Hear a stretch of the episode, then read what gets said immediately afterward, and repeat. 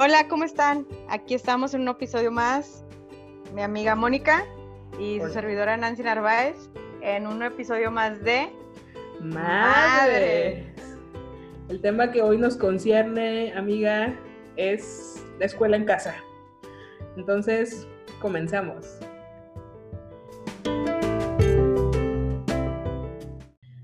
Oye, amiga, pues nos surgía hablar de este tema y de hecho fue bien difícil poder concretar una hora precisamente por eso, por andar atendiendo todos los pendientes de nosotras como maestras a nivel medio superior y superior. Ay, no, amiga. Yo ya quiero mi título y cobrar. Eh, y pues digo, también atendiendo la escuela de nuestros hijos. Así es, toda una aventura. Hay que reconocer que ante las circunstancias que estamos enfrentando en la contingencia, es un esfuerzo importante, tanto el que están haciendo las universidades, eh, la, la, Secretaría de Educación por sí misma, buscando los medios de que todos estos meses que los niños no, no están yendo, los jóvenes no van a ir a la, a la escuela presencial, pues que no pierdan la, información y la formación. eso no lo vamos a poner en tela de juicio. Sin embargo, como mamás estamos enfrentando complicaciones importantes No, amiga, eh, ¿cuáles complicaciones? Esto ya se está convirtiendo en una guerra campal diaria todas las mañanas entre que sí, levántate y pon la tablet o el, celular o lo que tengas ahí a la mano para empezar la clasecita. No, no, no, es todo un show. Pero ¿sabes qué también me llama mucho la atención? ¿Qué cosa? Que como madres no sabemos, ahora sí que madres, no sabemos cómo manejarlo, no sabemos si hacemos mal por este, presionarlos para que estén ahí en la clase en línea o si haremos más mal de dejar darles chance y pues que no entren a la clase o que duerman un rato más, porque aparte pues tienen horarios, ¿no? Claro. Ahora sí que, ¿qué hacemos? ¿Qué está bien y qué está mal? Pues es que más que pensar en que, está bien o que está mal, eh, cada caso va a ser diferente y va a ser muy importante nuestro criterio como mamás, porque obviamente en otro contexto, cuando van a clases presenciales, pues claro que tienes que, o sea, hacer lo posible porque se duerman a cierta hora para que puedan levantarse e ir a la escuela en cualquier nivel, ¿no? Digo, ya en secundaria, ya prepa, que ya se levanten solos, pero finalmente hay un horario. Ahorita es un contexto diferente. Entonces, no podemos esperar que los niños reaccionen exactamente igual que cuando están en clases presenciales, ni nosotros podemos actuar exactamente igual, tenemos que ajustarnos. Y, el, primer ajuste es eh, entender que o vamos a estar un poco como guías, obviamente en los niveles básicos de educación, en nivel, nivel que te gusta, medio superior, hay un poquito más de autonomía en ese sentido, ¿verdad? Pero pues obviamente tienes que estarles echando un ojo de todos modos de que estén avanzando, que se estén conectando a sus clases. Digo, si a mí me pasa a nivel universidad, este, que hay chicos que no se conectan, o sea, están a un clic de distancia de su clase y no se conectan, pues imagínate otras edades. Sí, claro. Sí, no. Pero también ubicar, por ejemplo, tú y yo traemos la experiencia, y perdón que demos tantos ejemplos de, de nuestras pequeñas, nos odiarán cuando sean grandes y escuchen todo esto. Tanta revelación, mamá, tanto trapito. Oye, vamos a hacer, ya ves que por ahí hay este, de repente videitos en donde está la mamá en la sala mostrándole el álbum de fotos a la novia o al novio y con muertos de la pena, nosotros vamos a poner todos los podcasts.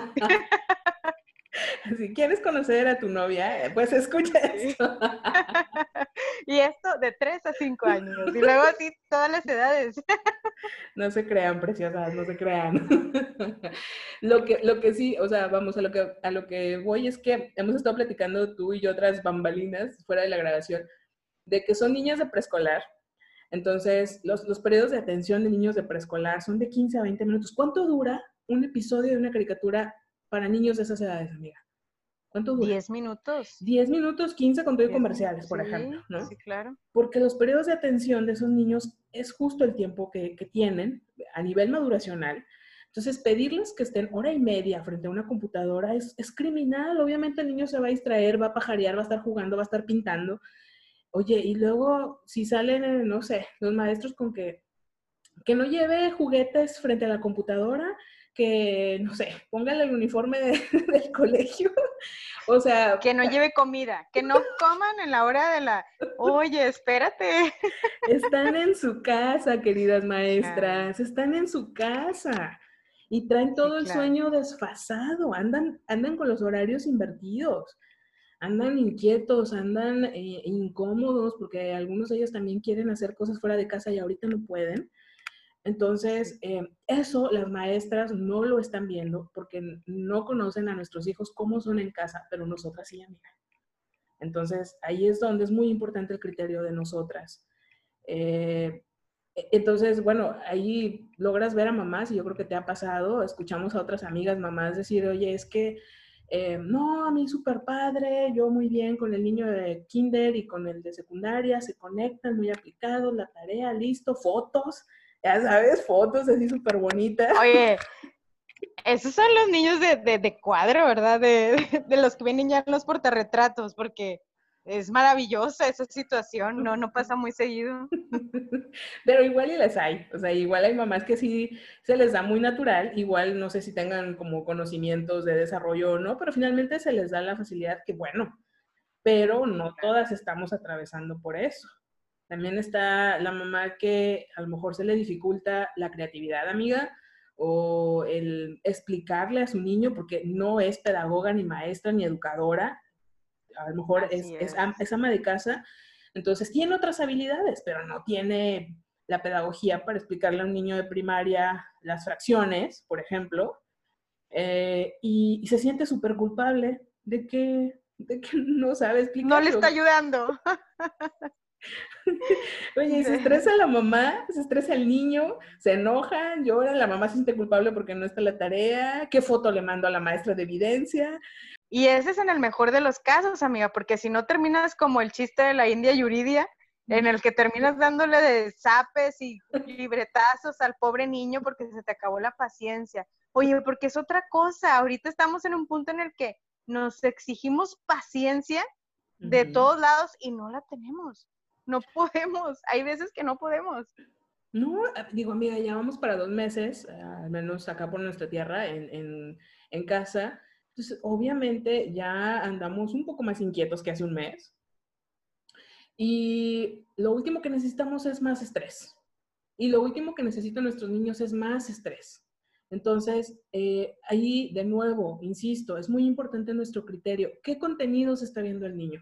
Si ustedes checan los contenidos eh, de los textos de los libros de la Secretaría de Educación, son los adecuados en cuanto al desarrollo, o sea, toman muy en cuenta el desarrollo de los niños y están en línea para quien no lo sepa. Entonces, ¿qué contenidos se están viendo, por ejemplo, en tercer año de primaria? Y ahí vienen en los libros explicaditos, bueno, pues a lo mejor reforzar si el niño ya tiene los conocimientos. Eh, em, o, a lo mejor, em, si yo no puedo explicárselo, amiga, como mamá, ni mi esposo tampoco, pues entonces busquemos tutoriales, busquemos videos, o sea, ir, irnos ajustando, ¿no? O el vecino que es maestro, que por videollamada o por teléfono me explique cómo explicarle. Es decir, dejarnos apoyar porque queremos estar abarcando todo y no es posible. Y además se nos está exigiendo todo y, y no es posible. No sé cómo sea tu experiencia en esto. No, la verdad es que me ha tocado bien, pero de repente la tarea ya es como que ya, o sea, ya me pusiste a hacer en la mañana, tener la clase en línea y ahorita me quieres poner a hacer tarea, ya, bye. Y no, es, un, es una lucha constante. Sí entiendo que hay que darle también este, un momento a la educación, pero también a la distracción. Y luego aparte está esta parte de nosotros como profesionistas, como decías tú, yo tengo que estar trabajando, también pues revisando trabajos de los alumnos, eh, dando las clases. No, amiga, eso es otra cosa. Me ha tocado escuchar por ahí, este, en las clases en línea, de repente hay papás que trabajan en call centers o que realmente también están trabajando cuando los niños están teniendo la clase y es una locura, es una locura. O sea, ni siquiera puedes concentrarte tú y cómo esperas que se concentre el niño y cómo esperas ayudarle más tarde con la tarea. No, no, no, sí, la verdad es que sí necesitamos como frenarle un poquito, relajarnos bastante y entender que, que no va a reprobar kinder, ¿estás de acuerdo? O sea, se va a graduar. Igual, primaria y secundaria, o sea, eso, tranquilos, o sea, se tendrá que compensar el próximo ciclo escolar lo que se tenga que compensar, se va a hacer lo que se pueda hacer ahorita en este ciclo, pero no más, no más, no podemos esperar de nuestros niños ni exigirles como si estuvieran teniendo sus clases presenciales, porque no las están teniendo, amiga, están teniendo una tercera parte de lo que pueden estar teniendo en la escuela en cuanto a todo, no solo contenidos, contacto con amigos, actividades, eh, la guía de los profesores, materiales, simplemente materiales. Eh, algunos niños no tienen sus libros, sus cuadernos. Oye, hay niños que no tienen acceso a Internet, por ejemplo, también. o que pues los papás están ocupando la computadora y solo es una computadora, no hay otra. Entonces, ¿a qué hora lo conectan? Eh, el otro día me decía una mamá este, conocida mía que eh, ponía a su niño en las clases que están siendo televisadas por TV Nuevo León, por ejemplo. Y bueno, pues no, no lo pone en la tele, pero lo pone en, en, la computadora y conecta la tele y todo para que su niño vea bien padre, su niño de segundo de, primaria que vea las clases. Entonces dijo de que ahorita vengo, voy al baño y de repente, de repente en el baño, perdón, empezó a escuchar una caricatura. Ya el condenado chamaco ya le había cambiado, ya estaba viendo la caricatura. Sí, claro, pues es que como dices tú, así en el salón es difícil mantener la atención, imagínate ahí en una pantalla, pues no, sí es complicado. Pero entonces, ¿qué hacemos? ¿Cómo los motivamos? Porque también he escuchado que, que ahí de repente los amenazan, de que si no estás en la clase, no te despiertas, eh, no te voy a dar, no sé, este, el chocolate, el dulce, o no vas a ver la tablet más tarde. Ahí, ¿cómo lo hacemos? Insisto, evaluar ¿Qué contenido es? Yo te puedo platicar de mi experiencia que las clases de mi hija son a la hora de mis clases de universidad. No puedo. Un día, de verdad, un día, porque quise experimentar nada más por eso, me conecté a mi clase porque iba a estar vigilando una actividad y mi hija quería conectarse a su clase de inglés. Entonces tenía dos computadoras, estaba al lado mío la niña eh, y hasta bien orgulloso me tomé foto, ¿no? De, me acuerdo que le, le, dije a mi esposo, soy mamá pulpo, ¿no? Porque estaba en dos clases al mismo tiempo. Pero fue primera y última vez porque obviamente la niña pues ocupaba ciertas cosas de que estuviera manejando la computadora yo. Eh, eh, y la Miss le pedía ciertas cosas a mi hija que yo tenía que estar haciendo y supervisando y yo tenía que estar vigilando a mis muchachos de universidad eh, y los muchachos de la universidad también me preguntaban, entonces no. O sea, dije, no, es totalmente absurdo que esté intentando hacer esto. Entonces lo que hice fue pedir grabadas las clases, porque, insisto, se empalman con mis otras actividades. Yo reviso las clases. ¿Por qué? Porque eh, hay una metodología en la clase que están llevando en el colegio de mi hija, por ejemplo. Entonces reviso las clases, eh, veo contenidos y lo que puedo ajustarle a que la niña haga más tarde en un juego, lo hago. Y lo que no, lo transformo en alguna otra actividad. Por ejemplo, en una clase, si estaban viendo medios de transporte, eh, cuatro medios de transporte, y cómo se les llama en inglés, al barco, al autobús, al carro y al tren, bueno, me puse a jugar con ella y en videos que encontramos, ensayé con ella la pronunciación y, y listo, ¿me explico? O sea, e, el chiste es, bueno, no, no, necesariamente exactamente como dice la maestra, pero si lo que se quiere es eso, se le puede dar. Otro día que estaban viendo las vocales, eh, mi hija me dijo, mamá, yo quiero jugar a que yo soy la maestra y tú eres la alumna. Bueno, juguemos. Entonces ella me ponía las vocales, yo las hacía, luego dijo, bueno, ahora yo, yo quiero ser la alumna. Entonces yo se los ponía, ella las dibujaba, las pintaba. Estaba repasando vocales, ya se sabe las vocales. Y no tengo que tener la hora y media frente a una computadora. Entonces, es, es, un poquito, obviamente se nos exige creatividad, pero si no se nos ocurre cómo hacerle, apoyémonos, amiga, en, conocidas, en cómo le están haciendo otras mamás, en, insisto, conocidos maestros que tengamos. Eh, si tenemos un amigo o una amiga muy creativa para explicar cosas, pregúntale, oye, ¿cómo se te ocurre poder explicar esto a mi hijo? Busquemos ayuda, porque em, al estar estresadas nosotras, queriendo resolver eso por nosotras mismas, lo último que terminamos haciendo es ayudar. Terminamos haciendo todo lo contrario, amiga. Nos sentimos mal nosotras de que no pudimos o de que lo regañamos o, le llegamos a, los coscorrones, como dices de la India Yuridia. Eh, pero ¿sabes qué? Lo más preocupante es que eso hace que el niño sienta también una poca valoración de su esfuerzo. De verdad se están esforzando. Sí, claro. Dime si no, se están esforzando por tolerar la espera, que no puedan salir al parque, que no puedan hacer muchas cosas. Em, y si hacen una actividad y no es exactamente dentro de la línea como el maestro dijo que tenía que ser y tiene cero, pues ¿cómo crees que se va a sentir ese niño? Sí, claro. Son unos guerreros. La verdad es que ah, están actuando súper bien. Lejos de que si de repente se fastidian y no saben qué hacer, que es lo normal, ¿no? O sea, hasta uno, solo que ellos no saben cómo filtrar ese sentimiento. Este, la verdad, yo me, me sorprendo porque no, no he visto, según los niños que tengo a, a mi alrededor o que conozco, no he visto un solo niño que esté necio por querer salir. ¿Sí me explico? O sea, como que entienden la situación como tal. Y eso está bien padre. Y, bueno, o sea, si ya nos están teniendo paciencia los adultos en esa parte, comprensión, eh, no nos están exigiendo, están aguantando vara, como decimos por acá en el norte. Eh, y que nosotros eh, les ponemos estas cosas académicas y, no sé, los regañamos por no cumplir exactamente como se dijo en el video que tenía que ser. Por ejemplo, en edades de preescolar, primaria, hay que tener mucho cuidado porque el niño se puede sentir desvalorizado. O sea, te estás forzando, a lo mejor no tiene el 100, pero bueno, hijo, está bien, es el equivalente a un 60, un 70, un 80, vas bien, la práctica, mañana volvemos a practicar hasta que te salga el 100, ¿no? Es, eso por un lado, y en los otros niveles, a nivel secundaria, prepa, ahí va a ser muy importante el, buscar apoyo extra. Hay muchos maestros que están grabando sus clases en línea. Hay, en YouTube encuentras muchos maestros que explican temas y que pueden los muchachos ver una y otra vez. Te digo, ahorita también la Secretaría de Educación, insisto, está haciendo un esfuerzo en este sentido y tiene buenos contenidos y los llegamos a ver. Entonces, apoyarnos en las herramientas que hay ahorita y si no, bueno, tolerar que no se va a poder y ya veremos más adelante cómo resolver eso. Ya veremos a qué clase Em, ¿cómo se llama? De regularización. De apoyo.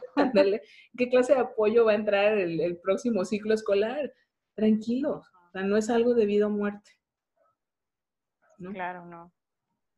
Sí, porque si no, ya ves que últimamente se ha, bueno, vi por ahí un artículo que dice que últimamente se ha elevado el número de maltrato infantil. Así es. Porque pues esa paciencia que se agota se nos hace fácil explotar y decir y gritar. Y se vuelve una locura innecesaria. Muchos papás no tenemos los conocimientos de estilos de aprendizaje. No sabemos que hay niños en los que predomina eh, la manera de aprender más visual o más auditiva o que son kinestésicos. Entonces que necesitan el material, manipular, cortar, pegar, eh, agarrar las piezas y pues están frente a la televisión o una computadora nada más. Entonces, obviamente le van a batallar. Y no quiere decir que tu niño o tu niña no pueda, es simplemente que no es el método que más se le facilita. Sí, claro. Y, y, no es el momento, ¿no? También, porque aparte el estrés que genera este encierro, pues también te genera un, un momento negativo para poder este, tener estas clases y el desarrollo. Si estuviéramos en un, en, me imagino yo, en un ambiente normal en el que a lo mejor la escuela es en línea, pero sus actividades extras este, en la tarde, el fútbol, el karate, pues son ya presenciales, o sea, me imagino yo que sería diferente el manejo para los pequeños las clases en línea. Pero si ahorita todo es diferente, todo está completamente cerrado y, y, no pueden salir ni al parque, como dices tú, mm, es un momento completamente diferente, es algo que a lo mejor no es el momento de aprender tanto como desearíamos o de tomar como si fuera un ciclo normal de, escuela, ¿no? Claro, algo más elemental, algo más básico, no, no absolutamente todo. Y luego también, ahí va otro punto, amiga. Los colegios eh, o escuelas que están pidiéndoles cosas a los niños que no van de acuerdo al desarrollo. Lo digo particularmente por el nivel preescolar, el nivel preescolar, perdón, donde hay colegios, y me he topado varios como, como psicoterapeuta de niños, que oye, el niño tiene cinco años y lo mandan a evaluación por problemas de aprendizaje porque no sabe leer y escribir. Entonces los papás vienen todos angustiados de que es que mi hijo tiene cinco años, está, em, está en tercero de preescolar, pero no sabe leer y escribir y todos sus compañeritos sí. ¿Y qué edad tienen sus compañeritos? Seis o seis y medio y ya van a pasar a primero todos, ¿no? Entonces no puede pasar, casi creo, si no sabe leer y escribir. Y les aviso, grábenselo, papás, mamás de niños menores de 6 años, maduracionalmente el cuerpo y cerebro de nuestros hijos está listo para la lectoescritura a partir de los 6 años. No antes. No antes, amiga. madres. sí, madres. Eh, es algo que está pasando mucho y estaba pasando antes de la contingencia que hay colegios que se lucen y dicen, mis niños de tercero, de preescolar ya saben leer, y qué maravilloso, hay niños que sí, que efectivamente desarrollaron maduracionalmente las habilidades, las capacidades para eso, pero hay niños de... De manera natural, me imagino. Exacto, exacto, no les dieron nada para acelerar su desarrollo, así son ellos, pero hay niños que tienen cinco años y medio y todavía le van a batallar. O sea, una niña de cuatro años o un niño de cuatro años Claro que va a conocer las vocales, pero sobre todo porque son cantaditas, A, E, I, O, U. si tú se le mueves del lugar, a lo mejor tarda en reconocerlas. Todavía no sabe leer, todavía está en un proceso de imagen, sonido, todavía no hay una comprensión de lectura, ¿sale? Eh, y mucho menos de lectoescritura. Entonces, eh, las escuelas, las escuelas que les están exigiendo esto a los niños, a lo mejor dentro del ciclo normal presencial, pues no se nota tanto o los maestros ya saben que pues hay de todo en el grupo, que hay niños que sí dan el ancho, hay otros niños que no, no están eh, tan adelantados, pero que van a su tiempo. Pero ahorita que estamos en casa y ponen la actividad y dices, mi niño dibuja muy feo las letras y la otra niña sí los dibuja bien bonito, ¿qué está pasando? O la otra niña ya empezó a leer sílabas de dos en dos y la mía no, ¿qué está pasando? Y no está pasando nada más que su niña está creciendo a su propio ritmo. ¿Sale? Entonces, si estamos algunas de, nos, de nosotras, mamás, papás, con niños de segundo, tercero de preescolar y su colegio les está pidiendo eso, yo creo que valoren seguir en ese colegio. Porque son cosas que, son cosas que los colegios venden, o sea, de que no, mis niños salen aquí leyendo.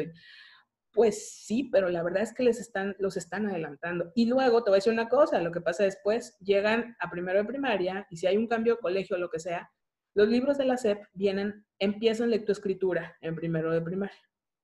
Entonces, el niño que ya sabe leer en primero de primaria y lo ponen a aprender a leer, ¿qué crees que va a pasar, amiga? No, pues va a estar inquieto, se va a distraer, no va a querer estar, poner atención, va a estar jugando se aburre y luego me lo mandan para que lo evalúe por déficit de atención e hiperactividad. ¿Cuántas historias no he escuchado de ese tipo? Y, el niño solamente, lo único que tiene es que aprendió a leer y escribir antes y está aburrido. Es todo. Sin deberla ni temerla, pobrecito. Entonces, denles un respiro a esas criaturas, por favor, es preescolar. Déjenlos que lleven su proceso. ¿Sale? Claro. Claro, claro. Ya a nivel primaria estamos en otra etapa. Escríbanos para sus dudas o sus inquietudes. y orientarlos. Y con gusto les podremos decir cómo motivarlos. pues digo, yo creo, lo acabas de decir, hemos escuchado testimonios de mamás que, pues, con amenazas, ¿no? Eh, ¿De qué manera motivas tú a los tuyos? A ver, compártenos. Pues te voy a decir algo yo casi no batallo, amiga. Quisiera batallarle un poquito más. Pero no, lo, como te digo, yo en lo que más batallo es en la tarea. Porque, por ejemplo, la chiquita hasta incluso me pidió que ya le pusiera un despertador porque ya se levanta, se cambia, se lava los dientes y ya nada más es de pónganme el video de la maestra. O sea, de que préndanme aquí. Y ya, no necesito ni siquiera estar ahí al lado, nada. Ella incluso sabe prender y apagar el micrófono sin problema. Lo que sí batalla es en la tarde, que te digo, ya se aventó toda la mañana, este, bueno, tres horas, hora y media, perdón, en la mañana, entonces ya en la tarde es como que ya, o sea, mañana lo hacemos, ¿no? Ahí es donde se me complica más la tarea. Que yo de plano lo que sí hago es, ya estás fastidiada, ahí déjalo, no pasa nada. Mañana lo hacemos y se acabó. Además que tú me vas a ayudar. Cuando tú lo necesites, cuando tú quieras hacerlo ya, tú me vas a decir a mí, yo no te voy a decir a ti. Y listo. Y sabes que me funciona bastante porque pasan dos horas y ya viene, pero ya se relajó, ya vio lo que tenía que ver o jugó con quien tenía que jugar o lo que sea, me explico. Y ya viene de que ahora sí hacemos la tarea. Ah, bueno, va. Pero no presiono, porque me he dado cuenta que cuando estamos ahí de que, ah, no, hasta que termines, y no, si no, no va a haber esto, y si no, no, amiga, se llega a fastidiar y se bloquea y ya, no hace nada. Entonces, eso es lo que a mí me funciona, me funciona es decir, bueno, cuando tú creas que estás lista, va, lo hacemos. Claro. y pues con el grandulón no, no batallo nada, nunca he batallado, nunca. a lo mejor este, son muy diferentes, pero pues yo creo que de alguna manera han crecido muy independientes cada uno. Este, esta parte de que no soy la mamá muy apegada me ha funcionado. A veces, me, a veces me siento un poquito mal, pero otras veces los veo y digo, wow, se manejan solos. Está genial, la verdad. Pues es que digo, eh, insisto, cada familia es diferente y a ti te ha funcionado eso, fuiste encontrando la manera, es totalmente respetable, amiga, y el manejo, aunque son edades diferentes, bueno, te ha ido funcionando manejarlo así, no te estresas tú, no, no se estresan ellos, qué maravilloso, eso es como lo, principal, que estemos estables, de hecho, eso creo que es el mayor aprendizaje que podemos tener ahorita, tanto nosotros como los niños, darle prioridad a la estabilidad emocional a que estemos em, empáticos, tolerantes, e, estables emocionalmente, que aceptemos que de repente estamos más angustiados que otros días, que toleremos esa angustia, la manejemos, la canalicemos. Eso es mucho más trascendente de aprender ahorita para nuestros hijos que los números, que sumas y restas. Eso, eh, y no minimizando la importancia de esos aprendizajes, tarde o temprano van a llegar pero el enfrentar la incertidumbre, la angustia, la desesperación, la frustración, eso es un aprendizaje para la vida. Entonces, si algo tienen que aprender nuestros hijos en este momento, la verdadera escuela, la verdadera oportunidad que tenemos como papás en este momento de ser eh, maestros para nuestros hijos es en eso, en, en, el manejo de nuestras emociones. No control, no confundamos, porque las emociones no se controlan, se manejan. Entonces, ese es el mayor aprendizaje. Principalmente, mira, actuando como adultos, porque yo veo que hay papás que se ponen al tú por tú con los niños y este y, y, no funciona, no funciona porque no digo esta manera autoritaria de yo soy el papá, yo creo que eso ya ya no se usa tanto, pero de alguna manera sí tener la templanza, el autocontrol, manejar nuestras propias emociones, porque si estás pensando que ay, que si ya me van a correr, que si ya, ya no hay chamba, que si esto, lo, todo eso también lo transmites y obviamente de pequeño pues no va a estar, no va a estar eh, dispuesto a querer aprender o hacer, ¿no? Entonces, si manejarnos como adultos, eso también es bien importante. Y si no sabemos, nadie nos enseñó cómo manejar esas emociones, pues buscar ayuda. Así es, con especialista como mi amiga Mónica. no, fuera, fuera de burla, o sea, es real, o sea, busquemos ayuda en otras personas, que platicar con alguien, eh, desahogarnos con alguien para poder sostener a nuestros pequeñitos, que, e insisto, es el aprendizaje más grande que podemos darles en estos momentos.